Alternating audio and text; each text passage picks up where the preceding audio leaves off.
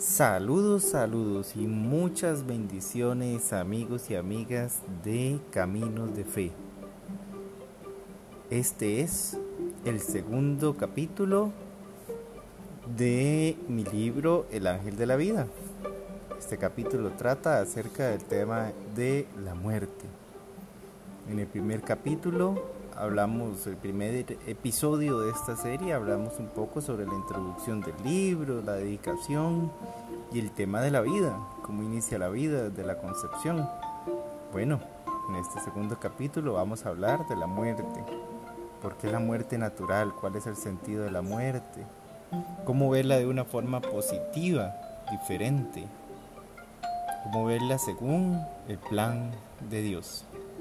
Acompáñeme en este segundo capítulo de la serie de lectura del libro El Ángel de la Vida.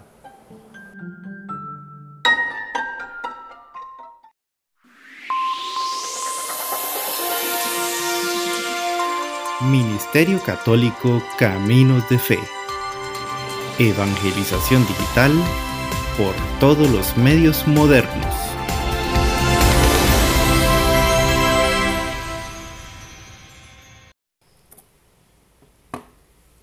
Capítulo 2 Del Ángel de la Vida, escrito por Eduardo Antonio Bolaños Vargas, editado en la editorial Sobrevuelo, Costa Rica, 2016. La muerte. Con las respuestas del ángel y la visión tan clara del origen de la vida, comencé a pensar también en el momento de la muerte y su significado entonces me dirigí a la presencia angelical y le pregunté, si en el momento de la concepción Dios nos otorga la vida y el alma, ¿qué pasa en el momento de nuestra muerte? La bella figura me tomó de las manos y con una sonrisa me señaló que cerrara los ojos. Así lo hice y quedando a su merced esperé la respuesta. Cuando los abrí, estábamos en otro lugar era una sala de hospital y en la cama estaba postrada una mujer joven, que apenas superaría los 40 años de edad. La rodeaba su familia, el esposo con rostro apresadumbrado, dos niños y una niña con ojos llorosos. Volví a ver al ángel que me dirigió de nuevo una sonrisa. La muerte es una de las contradicciones más grandes que enfrentan los seres humanos. Es cierto que la partida de un ser querido es motivo de tristeza, pero la muerte natural del cuerpo debe ser causa de alegría, porque es el camino para estar cerca de nuestro Señor. A todos nos duele la muerte de un ser querido, repliqué. Claro, porque su ausencia es muy sentida, pero si supieran el gozo de las almas justas y también de las almas arrepentidas al verse cada vez más cerca de Dios Todopoderoso, sentirían ganas de acompañarlos en este camino hacia el amor eterno. Cuando mueren sus cuerpos, sus almas, en su existencia espiritual como hijos de Dios, buscan llegar a Él. Algunas al morir van a tener el privilegio de estar cerca del Altísimo, otras requieren un tiempo de penitencia y otras, por su elección, no verán nunca a Dios. ¿Por qué hablas de muerte natural? ¿Qué significa? Dios nos conoce desde siempre, desde antes que existiéramos, incluso los ángeles. Dios conoce el momento en que cada persona en la tierra morirá. La muerte natural es la que obedece la voluntad de Dios. Algunas personas morirán por su avanzada edad, otras alguna enfermedad e incluso por un accidente. Lo que no es natural es que otra persona ajena decida la fecha de una muerte, acabar con su propia vida o que, por imprudencia y necedad, la persona busque su propio fin de forma abrupta. Nos acercamos a la mujer postrada en la cama. No nos podía ver, pero era evidente que estaba muy enferma. Su cuerpo estaba delgado y había perdido mucho cabello. Sin embargo, su rostro afectado por la enfermedad reflejaba paz y tranquilidad. Mira esta mujer, indicó el ángel. Tiene un cáncer terminal y pronto llegará la hora de su muerte. Como lo ves, es una mujer joven y está dejando una familia completa sin su madre. Claro que van a sufrir, pero ella está tranquila. Ellos han podido comprender que la enfermedad es un proceso normal de todo ser viviente sobre la tierra. Con valentía han luchado contra la enfermedad y han realizado los procedimientos médicos que corresponden, pero su cuerpo ya está débil y el cáncer la vencerá finalmente. Toda la familia está llena del Espíritu Santo, y aunque sentirán tristeza y tendrán dificultades, podrán salir adelante y encontrarán consuelo en que han hecho lo mejor posible. ¿Y qué harán ellos sin su madre? ¿Por qué Dios permite que suceda esto? Seguro era una mujer que tenía mucho por dar a la sociedad, pregunté entristecido. La voluntad de Dios es perfecta, pero insisto en lo que te acabo de explicar. Todo ser viviente en la tierra va a morir. Todo ser viviente puede sufrir enfermedades que afecten su cuerpo hasta morir. Eso es natural. En algunos será muy temprano, como los niños, o incluso bebés que se enferman y mueren en el vientre de su madre. Y en otros podría suceder a una edad muy avanzada. Es por eso que el Señor nos pide estar preparados, vivir en su gracia y en su amor. Y cuando llegue la hora, que solo Él conoce, podrán caminar hacia su presencia. ¿Qué sucede si un día en mi trabajo tengo un accidente y muero? Desde que el ser humano tiene que salir a ganarse su pan diario con el trabajo, está expuesto a un accidente y morir. El destino de tu alma estará en la infinita misericordia de Dios. Un accidente, aunque no parezca, es también una muerte natural, pues nadie decide su destino, o no se está buscando la muerte de forma deliberada, como en un suicidio. ¿Y qué pasa si al salir de la casa me asaltan y por quitarme mis cosas me matan con un arma? El ángel me miró de nuevo, pero su rostro bello ahora se veía muy serio, con el ceño fruncido de preocupación. Me asusté un poco, y ella explicó. Muchísimos años atrás, el Señor le dio a Moisés una serie de mandamientos para regular la convivencia humana uno de ellos decía claramente que está prohibido matar a otras personas. Más adelante nuestro Señor Jesucristo dijo que lo más importante después de amar a Dios con todo nuestro ser es amar al prójimo. Por lo tanto, si amamos a las demás personas no vamos a atentar contra su vida. Si una persona mata a otra está cometiendo un pecado gravísimo, pues va en contra de los preceptos de Dios. El alma de la persona que fallece queda en manos del juez justo, pero la persona que cometió el delito debe enfrentar la justicia humana y la misericordia de la justicia divina. Solo el Señor conoce el destino de estas almas. Entonces, un accidente sí puede ser una muerte natural, pero un asesinato o un suicidio no lo son. Así es, hay maneras muy terribles de atentar contra la vida como los crímenes violentos y las guerras. Pero hay otros tipos de homicidios contra personas e indefensas e inocentes, como los bebés y los ancianos. La sociedad de hoy quiere ver estas muertes como algo normal, rebajando su dignidad de personas, apoyándose en criterios científicos dudosos, inventando nuevos derechos humanos falsos e inmorales, que atentan contra la humanidad misma. El ángel me tomó de la mano para llevarme a otro lugar, dejando a la familia vivir la agonía de la madre, que pronto se encontraría con el Creador.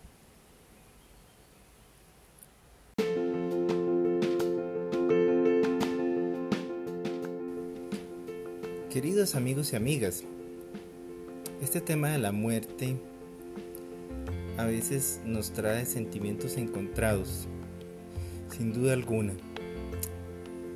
Estas dos semanas y esta semana en la que estoy grabando el podcast, he tenido la experiencia de tener que despedirme ya de personas eh, cercanas, personas queridas. Una tía mía que tiene un ejemplo de vida muy especial, una larga enfermedad, una larga invalidez y que ya partió a la casa del Padre después de haber disfrutado su vida con la voluntad del Señor, dedicándose también a las cosas de Dios y bueno, haciendo un esfuerzo a pesar de sus dificultades. Y otro compañero de trabajo que pues también partió al, cielo en cumplimiento de sus labores y que sufrió también un, accidente, pues cosas em, que duelen, porque son personas que van a dejar un vacío, pero sin duda parte de nuestra vida que tenemos que enfrentar y saber aceptar. Me llama la atención que hayan coincidido estos momentos con el tema del podcast. Y me hizo pensar también en, en, compartir con ustedes un poco de la enseñanza del catecismo de la Iglesia Católica. Dice el numeral 1005, morir en Cristo Jesús. Para resucitar con Cristo es necesario morir con Cristo. Es necesario dejar este cuerpo para ir a morar cerca del Señor. En esta partida, que es la muerte, el alma se separa del cuerpo. Se reunirá con su cuerpo el día de la resurrección de los muertos. Esto dice el propio catecismo de la Iglesia Católica. Nos dice el numeral 1006. Frente a la muerte, el enigma de la condición humana alcanza su cumbre. En un sentido, la muerte corporal es natural, pero por la fe sabemos que realmente es salario del pecado. Y para los que mueren en la gracia de Cristo es una participación en la muerte del Señor, para poder participar también en su resurrección. Numeral 1007 dice, la muerte es el final de la vida terrena. Nuestras vidas están medidas por el tiempo, en el curso del cual cambiamos, envejecemos y como en todos los seres vivos de la tierra, al final aparece la muerte como terminación normal de la vida. Este aspecto de la muerte da urgencia a nuestros... este aspecto de la muerte da urgencia a nuestras vidas. El recuerdo de nuestra mortalidad sirve también para hacernos pensar que no contamos más que con un tiempo limitado para llevar a término nuestra vida. Viene una cita bíblica. Acuérdate de tu Creador en tus días mozos, mientras no vuelva el polvo a la tierra, a lo que era, y el Espíritu vuelva a Dios, que es quien lo dio. Continuamos también con el numeral 1008 y el 1009. La muerte es consecuencia del pecado. Intérprete auténtico de las afirmaciones de la Sagrada Escritura y de la tradición. El magisterio de la Iglesia enseña que la muerte entró en el mundo a causa del pecado del hombre, aunque el hombre poseyera una naturaleza mortal. Dios lo destinaba a no morir. Por tanto, la muerte fue contraria a los designios de Dios Creador y entró en el mundo como consecuencia del pecado. La muerte temporal, de la cual el hombre se habría liberado si no hubiera pecado, es así el último enemigo del hombre que debe ser vencido. La muerte fue transformada por Cristo Jesús, el Hijo de Dios, sufrió también la muerte propia de la condición humana, pero a pesar de su angustia frente a ella, la asumió en un acto de sometimiento total y libre a la voluntad del Padre la obediencia de Jesús transformó la maldición de la muerte en bendición. Y dice también el numeral 1010, gracias a Cristo la muerte cristiana tiene un sentido positivo. Para mí la vida es Cristo y morir una ganancia. Es cierta esta afirmación, si hemos muerto con Él, también viviremos con Él. La novedad esencial de la muerte cristiana está ahí por el bautismo, el cristiano ya está sacramentalmente muerto con Cristo para vivir una vida nueva. Y si morimos en la gracia de Cristo, la muerte física consuma ese morir con Cristo y perfecciona así nuestra incorporación a Él en su acto redentor. Dice una cita, para mí es mejor morir en Cristo Jesús que reinar de un extremo a otro de la tierra. Lo busco a Él que ha muerto por nosotros, lo quiero a Él que ha resucitado por nosotros. Mi parto se aproxima, dejadme recibir la luz pura cuando yo llegue ahí, seré un hombre. Dice el numeral 1011. La muerte. En la muerte Dios llama al hombre hacia sí. Por eso, el cristiano puede experimentar hacia la muerte un deseo semejante al de San Pablo. Deseo partir y estar con Cristo. Y puede transformar su propia muerte en un acto de obediencia y de amor hacia el Padre, a ejemplo de Cristo. Mi deseo terreno ha sido crucificado. Hay en mí un agua viva que murmura y que dice dentro de mí, ven al Padre. Otra cita, yo quiero ver a Dios y para verlo es necesario morir. Otra cita más, yo no muero, entro en la vida. La visión cristiana de la muerte se expresa de modo privilegiado en la liturgia de la iglesia. La vida de los que en ti creemos, Señor, no termina, se transforma y al deshacerse nuestra morada terrenal, adquirimos una mansión eterna en el cielo. Dice el numeral 1013, la muerte es el fin de la peregrinación terrena del hombre, del tiempo de gracia y de misericordia que Dios le ofrece para realizar su vida terrena según el designio divino y para decidir su último destino, cuando ha tenido fin un único curso de nuestra vida terrena ya no volvemos a otras vidas terrenas. Está establecido que los hombres mueran una sola vez. No hay reencarnación después de la muerte. La iglesia nos anima a prepararnos para la hora de nuestra muerte. Dice una letanía de los santos, de la muerte repentina e imprevista, líbranos Señor. A pedir a la Madre de Dios que interceda por nosotros en la hora de nuestra muerte, en el Ave María, y a confiarnos a San José, patrono de la buena muerte habrías de ordenarte no toda cosa, como si luego hubieses de morir. Si tuvieses buena conciencia, no temerías mucho de la muerte. Mejor sería huir de los pecados que de la muerte.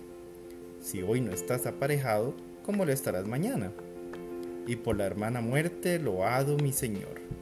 Ningún viviente escapa de su persecución.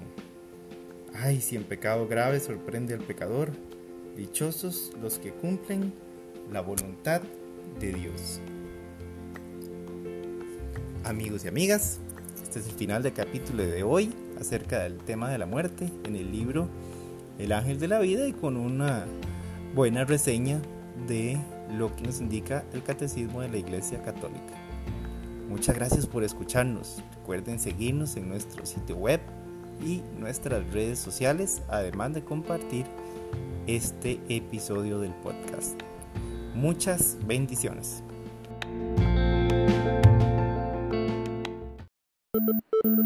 Búsquenos en nuestro sitio web caminofe.org y síganos en nuestras redes sociales, Facebook, Twitter y YouTube como Caminos de Fe. En Instagram, búsquenos como Somos Vida.